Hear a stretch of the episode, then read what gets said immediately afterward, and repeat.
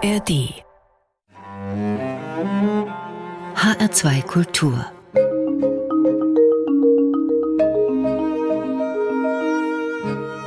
Doppelkopf Heute mit Dr. Markus Pfenninger, Professor für molekulare Ökologie, außerdem Autor eines Berichts über den 30-jährigen Krieg. Ich bin Ulla Azad. Willkommen, Markus Pfenninger. Guten Morgen. Herr Pfenninger, Sie wagen einen intensiven Blick auf Schlammschnecken und Zuckmücken, die seit fünf bis zehn Millionen Jahren tot sind. Sie sind wissenschaftlicher Crack in der Molekularforschung. Was ist denn so spannend an Schlammschnecken und Zuckmücken? Also, die sind nicht tot. Nicht. Die sind nicht tot, nein, nein, nein. Die leben. Die sind, Okay. sind sehr lebendig. Und wir benutzen diese Organismen als Modellorganismen, um damit Fragen zu beantworten in der molekularen Ökologie.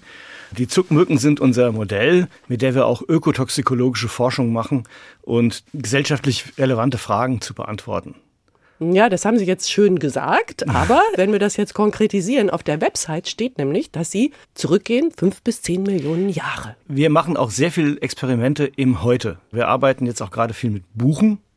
Ja, also in Bezug auf das momentane Waldsterben durch die Dürre. Wir müssen uns aber natürlich, um das heute zu verstehen, auch die Geschichte der jeweiligen Arten anschauen. Beispielsweise die Zuckmücken, die haben eine Schwesterart, mit der sie sich 70 Prozent des Genoms teilen, während nur 30 Prozent des Genoms eben wirklich für diese eigene Art relevant ist. Und das muss man einfach wissen, wenn man die Art heute untersucht, wie sie heute auf menschliche Schadstoffe reagiert. Und letzten Endes wollen Sie natürlich wissen, wie können sich diese Arten an klimatische Veränderungen anpassen, beziehungsweise wie haben sie es überhaupt geschafft zu überleben. Sie haben gesagt, Dürre, Buchen. Ist es denn wurscht, ob Sie eine Schlammschnecke, eine Zuckmücke oder eine Buche angucken?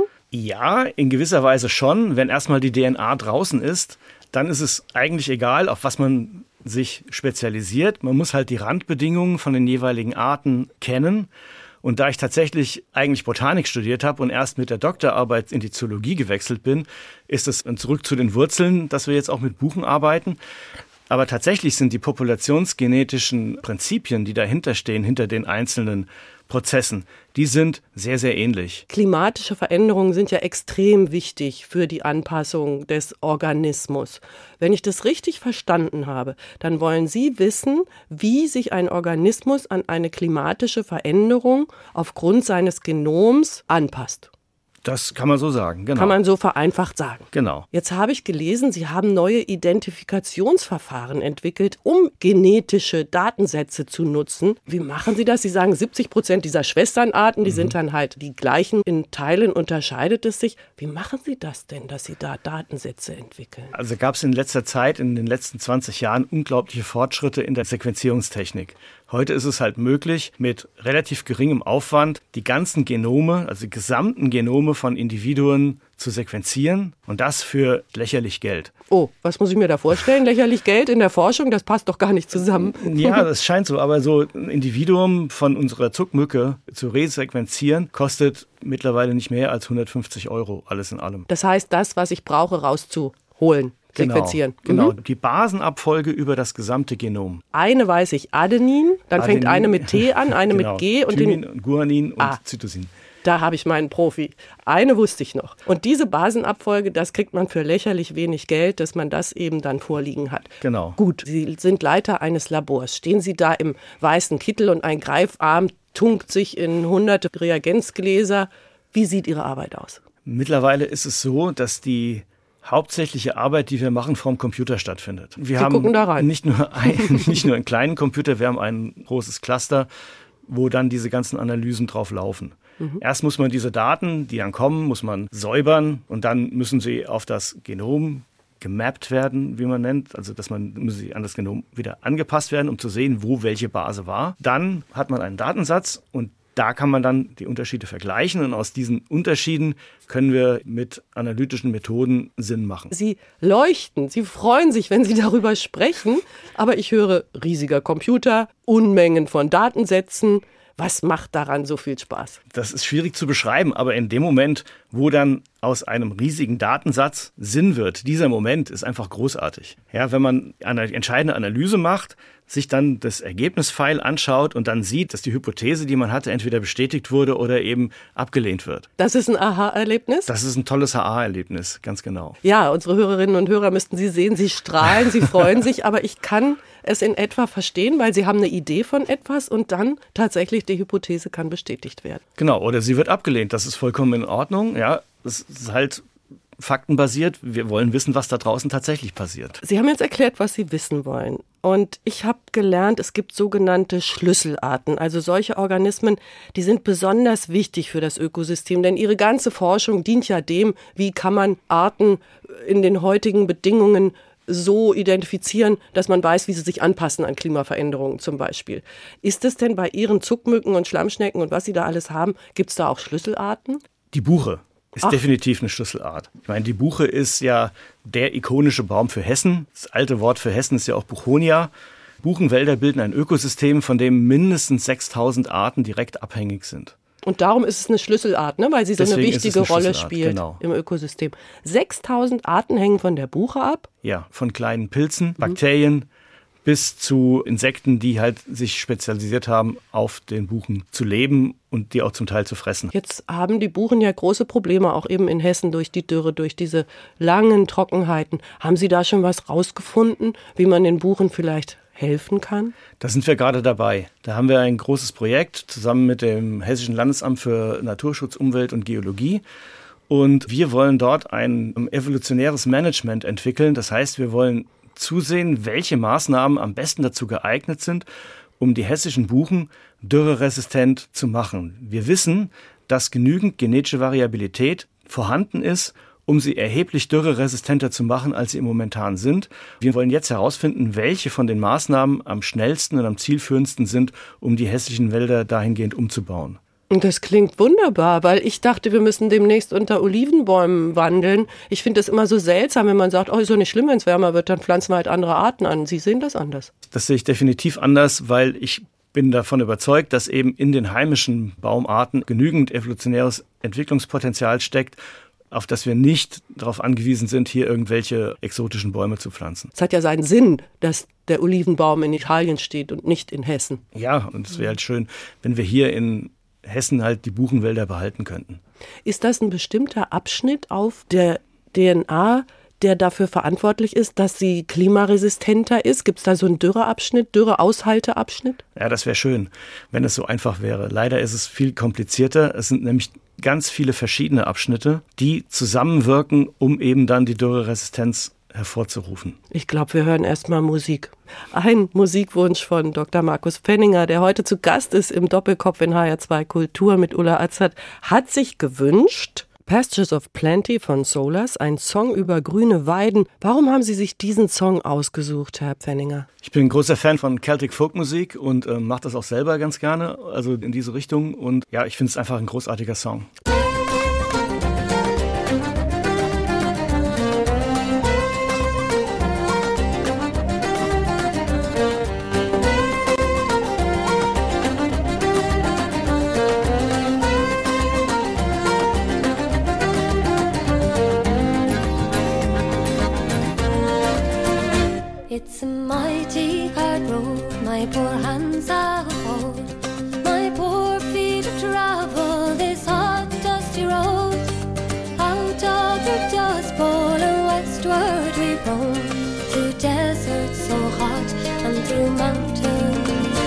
so cold.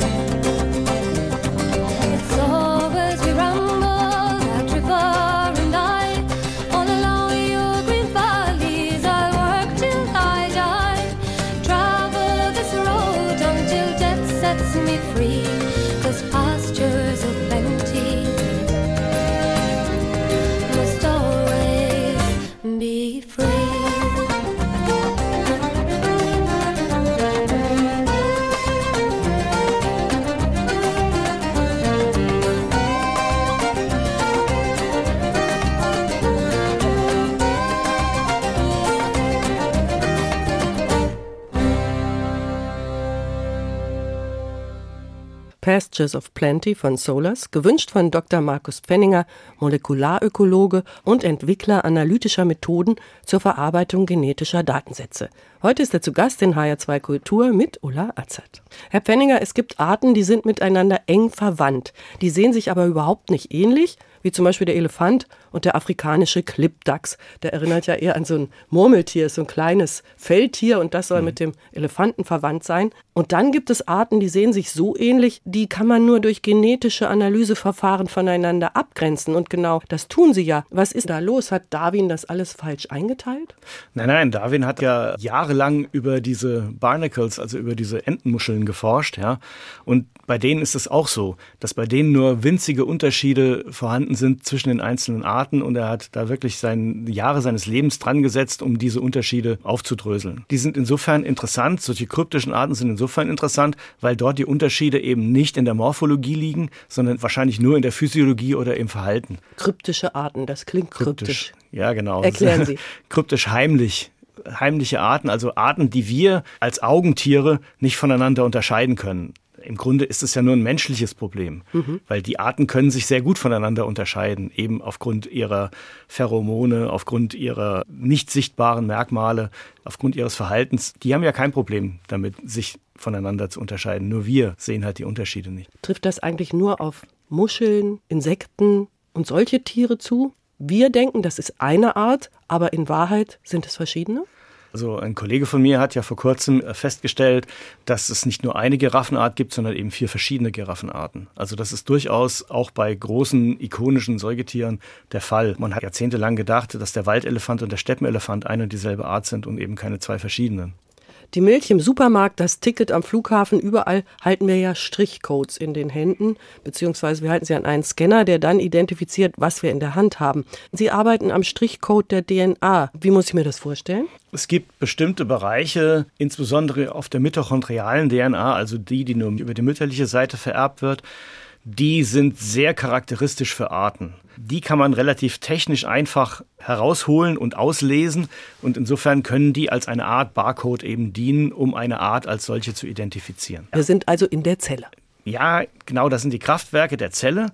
Die haben ein eigenes Genom, das nur über die Mutter vererbt wird. In diesem Genom sind Gene drin, die ganz eng interagieren mit Genen, die im Kern vorhanden sind. Das heißt also in dem Kern, da wo die Hauptmasse der genetischen Information liegt. Zellkern. Im Zellkern, genau. Die müssen eng mit diesen Genen aus dem Zellkern zusammenarbeiten und sind aber selber sehr veränderungsanfällig. Durch die Tatsache, dass sie nicht so einen großen Reparaturapparat haben. Es sind sehr wenige Gene, die da drin sind und der eigene Reparaturapparat ist nicht so gut. Und deswegen entstehen dort häufiger Mutationen. Und diese Mutationen führen dann dazu, dass dieses Gen ein bisschen schlechter funktioniert und deswegen müssen sich auch Gene im Genom im Kerngenom verändern, um wieder die Funktion vollständig herzustellen. Da die für die Atmung verantwortlich sind, kann man sich vorstellen, dass da jede schlechte Veränderung sofort zu einem Fitnessverlust führt und deswegen ausgeglichen werden muss. Und das führt dann dazu, dass es eine enge Koevolution zwischen dem Mitochondrium und der Kern gibt und deswegen diese mitochondrialen Gene sehr charakteristisch für die einzelnen Arten sind. Jetzt kommen wir natürlich auf Gebiete, wo man aussteigen könnte als Hörer. Darum fassen wir das jetzt nochmal so weit zusammen. Ich verstehe, dass die Evolution nicht einfach nur so ein Baum ist, der sich immer weiterentwickelt, sondern es kommt sehr, sehr darauf an, Sie haben das schöne Wort genommen, koevolutionäre Entwicklung, also wie Dinge zusammenspielen. Und Sie sind genau dabei, dieses Zusammenspiel der Dinge zu untersuchen, zu analysieren, um daraus Schlüsse zu ziehen, wie wir das für die heutigen klimatischen Veränderungen nutzen können. Auch, ja, genau. Mhm. Auch, was noch? Sie haben vorhin die analytischen Methoden angesprochen, die wir da entwickelt haben. Wir haben Methoden entwickelt, wie man diese Mutationen zuverlässig herausholen kann aus dem Genom. Und eben damit beispielsweise auch die Auswirkungen von menschengemachten Substanzen auf höhere Organismen, auf die Mutationsrate von höheren Organismen untersuchen kann. Und was sind die menschengemachten Substanzen?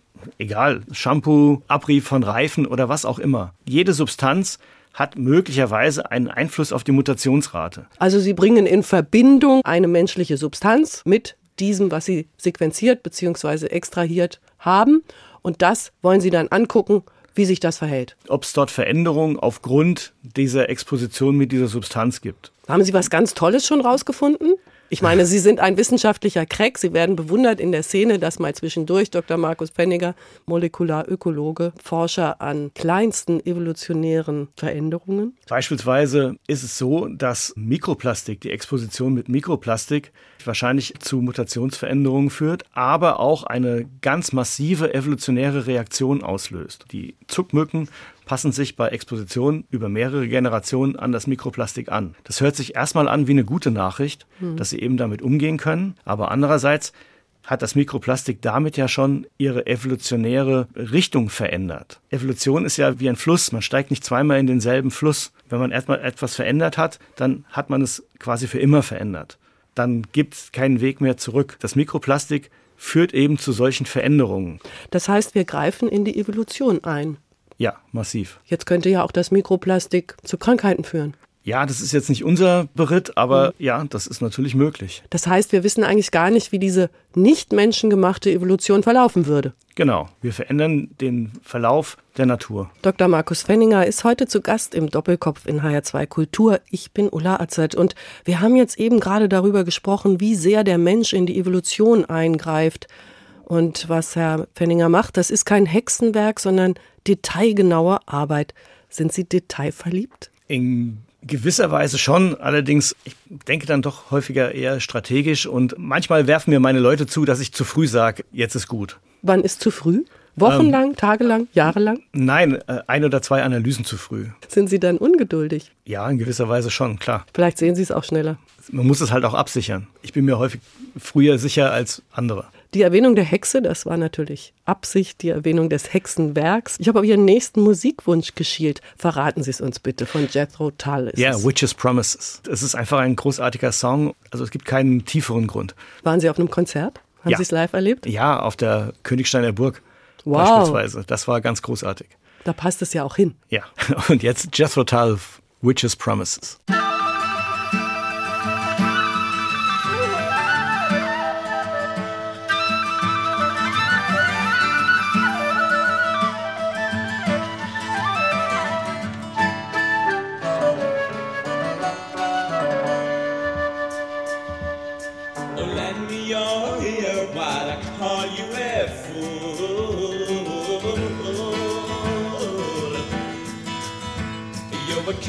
By a witch one night in the wood.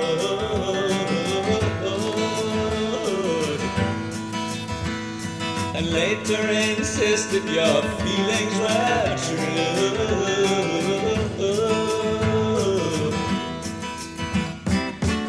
The witch's promise was coming, believing he listened while laughing you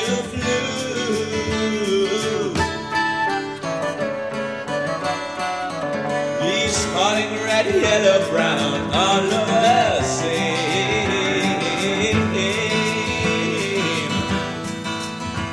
And the love you have found there outside in the rain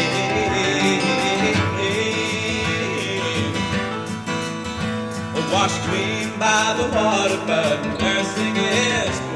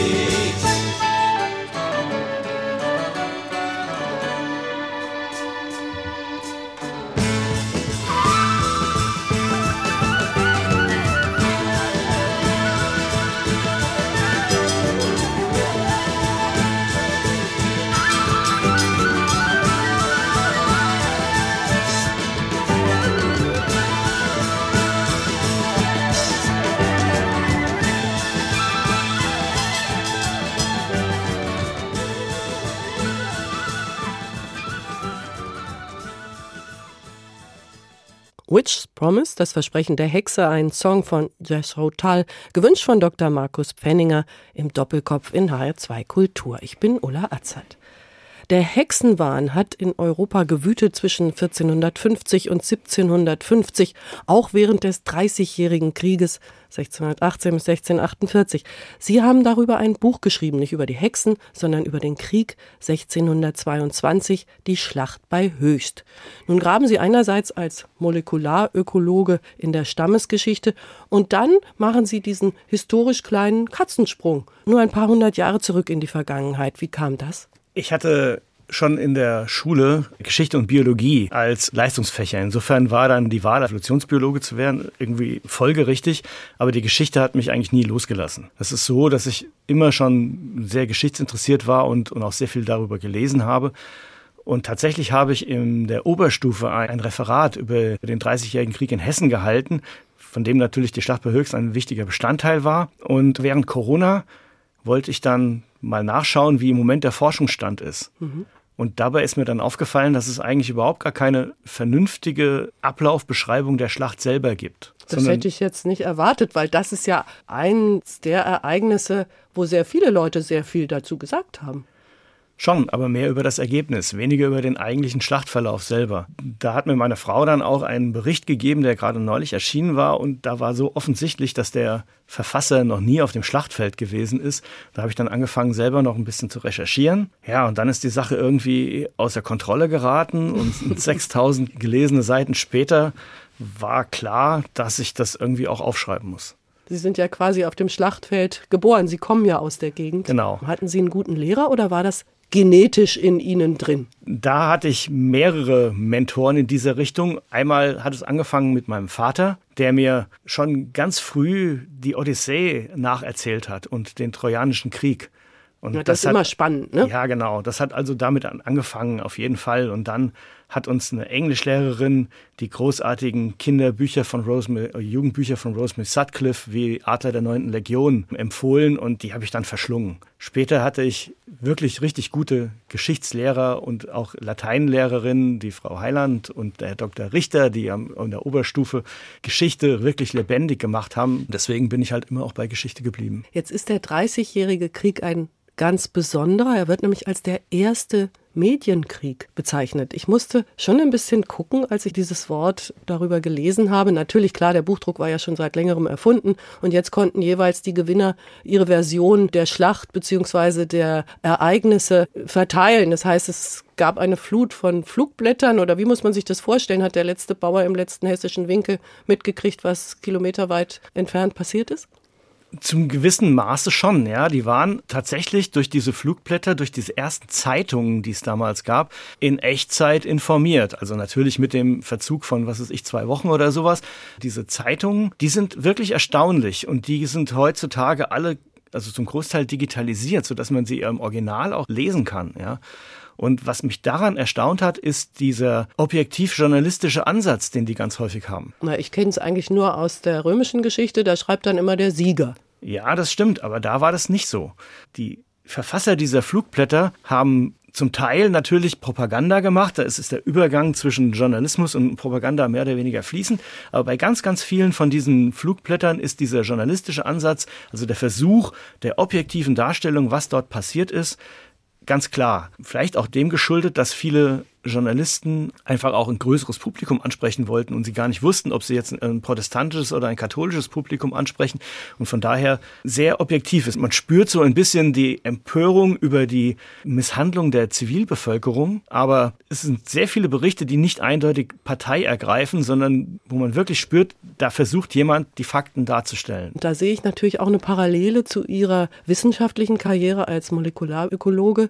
Das heißt, sie graben in der Vergangenheit, um Nutzen für die Gegenwart daraus zu ziehen. Was könnten wir aus dem Dreißigjährigen Krieg lernen, ist jetzt zu platt gefragt, aber was könnten wir daraus lernen, dass erstmals Journalisten oder zumindest Berichteschreiber versucht haben, objektiv zu schreiben? Ja, das ist natürlich die eine Seite. Das ist natürlich eine gute Sache und dass man auf jeden Fall dort bei bleiben muss, weil das heute auch noch als Quelle dienen kann, eben diese objektiven Berichte. Andererseits ist es natürlich auch so, dass ich ziemlich davon überzeugt bin, dass es doch schon so eine Art Selbstradikalisierung im damaligen Internet gegeben hat. Also ich glaube, dass Christian von Braunschweig als junger Mann dieser ganzen antijesuitischen Propaganda, antikatholischen Propaganda auch aufgesessen ist und eben seinen Krieg deswegen angefangen hat, weil er sich da selbst radikalisiert hat. Ein historisches Internet, das müssen wir uns mit reitenden Booten vorstellen. genau, das auf jeden Fall. Das ist mir in Ihrem Buch auch aufgefallen. Das liest sich wie ein Bericht. Datum, Uhrzeit, wer rückt wann aus und greift von wo aus an. Welche Strategie verfolgt Tilly, der Feldherr oder besser gesagt Kriegsunternehmer, vielleicht der erste seiner Art. Wie war das denn für Sie, so ein Autor zu sein und nicht Molekularforscher? Das ist eine ganz neue Sache, die Sie da gemacht haben. Naja, also ich meine, Texte schreiben ist mein tägliches Handwerk. Ja, und auch Texte so zu schreiben, dass das Leute verstehen, die jetzt nicht ganz tief drinstecken, das ist auch alltägliches Handwerk. Insofern war das jetzt gar nicht so unterschiedlich zu meiner normalen Arbeit. Aber Sie müssen sich anders gefühlt haben. Sie sind ja sonst in Ihrer Forschungsumgebung, denen Sie manchmal ein bisschen zu ungeduldig sind. Nun sitzen Sie da am Schreibtisch und müssen schreiben, schreiben, schreiben, recherchieren, recherchieren. War das dann Corona, was Ihnen da durch diese Zeit geholfen hat? In Anführungszeichen. Geholfen? Ja, auf jeden Fall. Das hat die dafür notwendige Zeit gebracht halt auch. Ja, dadurch, dass man nicht pendeln musste, obwohl wir tatsächlich während Corona wissenschaftlich so produktiv waren wie eigentlich noch nie zuvor. Weil sie niemand gestört hat? Genau. das können wir so stehen lassen. Dr. Markus Pfenninger ist heute zu Gast im Doppelkopf in HR2 Kultur und äh, er forscht einerseits daran, wie sich Arten anpassen an Klimanischen und er hat ein Buch geschrieben über den Dreißigjährigen Krieg 1622, die Schlacht bei Höchst. Bleiben wir noch bei der Schlacht. Da haben sie über Krieg und Plünderung und Größenwahnsinn geschrieben und über Mut und Angst und persönliches Heldentum. Warum war es ihnen wert, das alles zu erzählen. Ich fand den Mut der höchster Bürger auch so bewundernswert, dass sie sich gegen dieses Unrecht, das da über sie hereinkam und wo sie sich nicht, nichts gegen machen konnten, dass sie da sich dagegen gewehrt haben, aber eben nur bis zu dem Punkt, wo es keinen Sinn mehr machte. Wo war der? Der war in dem Moment da, wo sie gelernt haben, dass die Unterstützung nicht kommen wird, dass der Entsatztrupp, den Tilly geschickt hat, dass der nicht kommen wird, dass der besiegt wurde. Und als die anderen Truppen anrückten, da war klar, sie werden ihre Stadt so nicht länger halten können. Und dann haben sie sich abgesetzt. Wo sind die eigentlich hin? In die Wälder oder wohin? Nein, die sind zum Teil nach Frankfurt. Also die Bürger sind im Wesentlichen nach Frankfurt geflohen, haben dort um Aufnahme gebeten. Die Mainzer Besatzung ist halt flussab nach Mainz gefahren. Wie ist es ausgegangen für die, die jetzt nicht täglich über den Dreißigjährigen Krieg lesen? Also die Schlacht selber ist dahingehend ausgegangen, dass Christian von Braunschweig eigentlich seine gesamte Armee und sein gesamtes Geld verloren hat. Damit war der erste Abschnitt des Dreißigjährigen Krieges eigentlich beendet und das wäre eigentlich ein Punkt gewesen, wo man in Friedensverhandlungen hätte eintreten können, wenn nicht alle Seiten auf ihren Maximalforderungen bestanden hätten. Ja, es wollte keiner das Gesicht verlieren, nicht? Keiner wollte nachgeben. Sie sagen, dass das ja bis heute in unsere Zeit hineinreicht, die Konsequenzen aus dem Dreißigjährigen Krieg. Welche Konsequenzen haben wir heute? Die wir hören, sehen. Ja, ganz viele von unseren Redensarten stammen einfach aus dem Dreißigjährigen Krieg. Also alter Schwede, ne? Ja, alter Schwede oder etwas von der Pike auflernen, ja. Mhm. Es mhm. kommt einfach daher, dass die Soldaten damals erstmal an der Pike ausgebildet wurden, bevor sie dann später vielleicht Musketiere wurden. Wollen wir den alten Schweden noch aufklären? Ah, der alte Schwede, ja, Gustav Adolf halt, ja. Die aber erst später also zu einem späteren Zeitpunkt eingegriffen haben, der nicht in dem Buch behandelt wird. Alter Schwede bedeutet ja so in etwa, na, der ist aber ganz schön gerissen und alter Schwede, das hätte ich aber nicht von dir gedacht. Können Sie den Zusammenhang nochmal erklären? Dass die Schweden einen derartigen Siegeszug hinlegen, das hatte zunächst keiner erwartet. Dieser Überraschungsmoment. Dieser Überraschungsmoment, mhm, ja. genau. Und vor allen Dingen, dass sie auch militärisch so effizient sein werden, das hatte so niemand erwartet. Der Dreißigjährige Krieg bei Höchst. Wo können wir denn heute noch Erinnerungen an den Dreißigjährigen Krieg entdecken? Also nicht nur in der Sprache, sondern auch faktisch. Das Schlachtfeld kann man sich ja noch anschauen. Das Bachtal in Sossenheim. Man kann sich schon vorstellen, wie das dort gewesen ist. Im Moment ist natürlich da alles zugebaut, aber man sieht dort auch, wo die Kanonen, die kaiserlichen Kanonen gestanden haben. Das heißt heute auch noch auf der Schanz. Die Brücke, um die es dann ging, um die der Hauptkampf geführt wurde, die ist ja auch noch da. Wenn man die Schlachtbeschreibung liest und dann halt auch sich das Gelände anschaut, dann kann man die Zusammenhänge dann da schon sehen. Und Straßennamen helfen ja auch. Straßennamen helfen dabei, mhm. genau. Auch die höchste Stadtbefestigung, die Altstadt ist ja immer noch auch da und man kann sich auch vorstellen, wie das da gewesen ist, als sie da belagert wurde. Ja, das ist das wissende Auge. Ne? Dann sieht man ja. Dinge, die vorher einfach nur irgendwie da sind. Tilly hat ja sogar noch ein Denkmal in Bayern, obwohl er ja höchst umstritten ist. Das stimmt, der ist höchst umstritten, aber also als Truppenführer hat er schon Großartiges geleistet, das muss man schon sagen. Ja, ja darum nennt man ihn ja Kriegsunternehmer, ne? Ja, Erster Kriegsunternehmer. Desert Rose von Sting ist ihr nächster Musikwunsch. Das ist jetzt mal nichts Keltisches. Nein, das ist nichts Keltisches, aber Sting ist einfach ein ganz großartiger Musiker, der auch immer sehr viele verschiedene Einflüsse in seinen Songs verbindet, auch sehr viel traditionelle Musik einbaut und Desert Rose ist auch wieder ein großartiger Song. Ja, ich sehe schon, das Traditionelle spielt schon eine Rolle in Ihrem Leben. Ja, definitiv. Dann hören wir Desert Rose von Sting in HR2 Kultur im Doppelkopf mit Markus Pfenninger und Ulla Azad.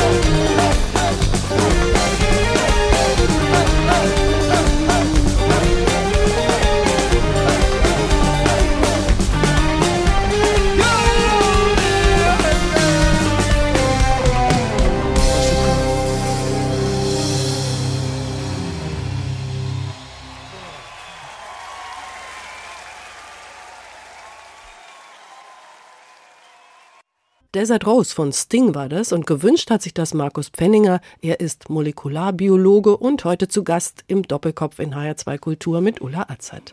Und er ist Autor des Buches 1622 Die Schlacht bei Höchst, ein Bericht aus dem Dreißigjährigen Krieg. Die Schlacht bei Höchst war eine entscheidende Schlacht für den weiteren Verlauf des Krieges. Dass etwas entscheidend war, das weiß man oft erst hinterher. Das wird uns möglicherweise mit den aktuellen Geschehnissen auf dieser Welt auch so gehen. Gibt es Kriterien, an denen man vorab ablesen kann, das wird entscheidend? Das ist häufig nicht der Fall. Mhm. Also dafür sind die Ereignisse immer viel zu kontingent und man kann die Folgen von bestimmten Ereignissen nicht vorhersehen. Dass die Schlacht bei Höchst so entscheidend war für den weiteren Verlauf des Krieges, war am Abend der Schlacht noch nicht klar. Das war erst ein paar Tage später, wurde es auch den protestantischen Heerführern klar, als sie dann gemerkt haben, mit diesem Zuzug von den neuen Truppen können sie sich nicht mehr in der Kurpfalz halten und müssen aus der Kurpfalz abziehen, weil die Versorgung einfach nicht mehr gewährleistet war. Erst in dem Moment war sozusagen das Ereignis entscheidend gewesen. Vorher eben nicht unbedingt. Ich frage das deshalb, weil Sie ja in Ihrem Beruf als Molekularökologe auch in die Zukunft schauen wollen. Sie wollen Prognosen abgeben. Das heißt, sie suchen ja auch Kriterien, die entscheidend sein können, ob eben eine Art, da haben wir vorhin drüber gesprochen, sich anpassen wird an klimatische Verhältnisse, die sich ändern. Insofern ist ja das Prognosen abgeben ein ganz wichtiger Bestandteil ihrer Arbeit. Darum nochmal die Frage, gibt es irgendwas, woran man sehen kann, also wenn A so ist, dann kommt B? Da tue ich mich jetzt schwer zu sagen, da gibt es einen Punkt, von dem man sieht, wo es läuft, wie es langläuft, was in Zukunft geschehen wird. Das ist einfach sehr schwierig zu sagen, gerade weil Evolution eben halt auch nicht vorhersagbar ist. Obwohl der Mensch jetzt derjenige ist, der den Verlauf bestimmt, wie wir vorhin ja, ja feststellen mussten. Der Mensch bestimmt den Verlauf, aber was genau passiert, da ist sehr viel Zufall drin. Wenn man das Ganze hundertmal ablaufen lassen würde, dann würde man vielleicht ein Muster erkennen. Aber in jedem einzelnen Verlauf steckt so viel Zufall drin, dass das End Ergebnis nicht vorhersagbar ist. Man hätte doch so gerne so ein paar handfeste Punkte, an denen man sehen kann, aha, wenn ich das so und so mache, dann wird es so und so. Aber Sie sagen ja, muss man hundertmal oder mehrere hundert Male das durchlaufen lassen und weiß es vielleicht immer noch nicht. Genau. Trotzdem die Frage, welche Fragen sollten eher heute als morgen beantwortet werden, wenn es jetzt um Ihre Forschung geht? Im Grunde ist es ja so, dass wir bei vielen Sachen einfach schon wissen, was wir tun müssten. Wir tun es einfach nur nicht. Da gibt es viele Ideen dazu, dass wir vielleicht psychologisch nicht in der Lage sind oder ja. dass wir einfach von unserer kulturellen Entwicklung immer weiter denken, dass es wachsen muss. All diese Gedanken werden ja gewälzt und damit wird begründet, warum wir uns nicht ändern, obwohl wir das Wissen haben. Das Wissen ist in der Welt. Was ist Ihre persönliche Meinung? Woran liegt es, dass wir uns nicht schnell genug anpassen, um mal in diesem Molekulardeutsch auch zu bleiben? Es ist halt so, dass unsere Gesellschaft eben auf Konsens basiert und Konsense zu erreichen ist eben einfach schwierig. Das sind langwierige Prozesse und ich hoffe, dass wir die Kurve noch kriegen. Aber wir müssten halt schon irgendwo bestimmten Bereichen einfach schneller werden. Leute müssten häufiger bereit sein, selber Einbußen hinzunehmen und über ihren Schatten zu springen und eben auch mal Sachen zu machen, die nicht unbedingt ihrem unmittelbaren eigenen Nutzen entsprechen. Also wenn ich an das Pariser Klimaabkommen denke, das ist so weit weg von uns wie so vieles. Ich habe jetzt gerade gehört, China erwärmt um fünf Grad in den nächsten Jahrzehnten. Da sind wir mit unseren 1,5 vielleicht ein bisschen besser, aber immer noch schlecht genug. Fängt es denn beim Einzelnen an oder hat es dann eh keinen Sinn? Also ich denke schon, dass es immer auch auf den Einzelnen ankommt und jeder seinen Beitrag leisten sollte, den er kann. Man weiß ja nicht, welche Wirkung das im Allgemeinen hat, aber natürlich müssen wir auch als Gesellschaft und gesellschaftlich und politisch handeln, dass wir nicht nur unsere eigenen Vorteil im Sinn haben, sondern auch den unserer Nachkommen und den von allen anderen Menschen auf der Welt. Da kann ich eine Parallele zum Dreißigjährigen Krieg ziehen. Da sind alle auf ihren Maximalforderungen hocken geblieben und darum gab es eben keine Friedensverhandlungen und keine Einigung. Also wir müssen weg von unseren Maximalforderungen, so nach dem Motto, ich will jedes Jahr fünfmal in Urlaub fliegen und außerdem brauche ich einen riesigen SUV und ich weiß nicht, was man noch so alles haben ja. muss. Genau. Das ist, denke ich, ist auf jeden Fall so, dass wir unbedingt persönlich bescheidener werden müssen. Schaffen Sie das in Ihrem Leben? Wir versuchen es.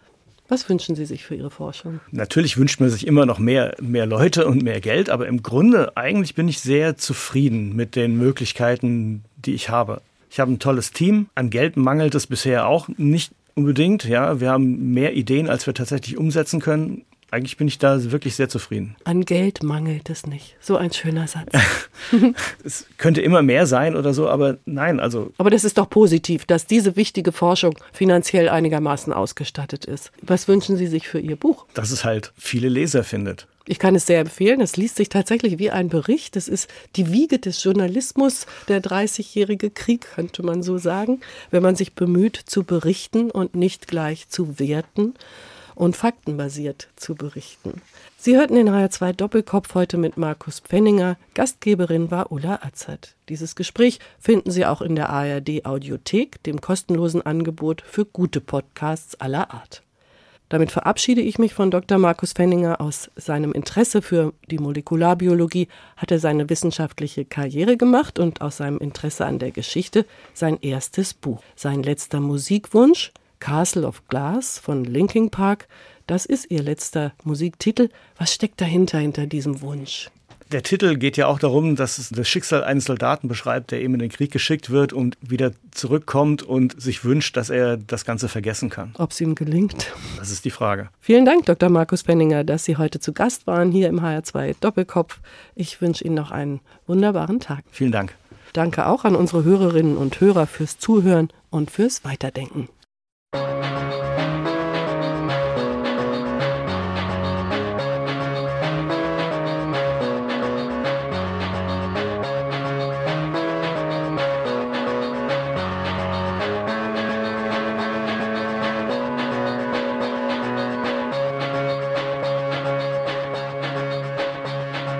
Take me down to the riverbed. Take me down to the fighting end. Wash the poison from off my skin. Show me how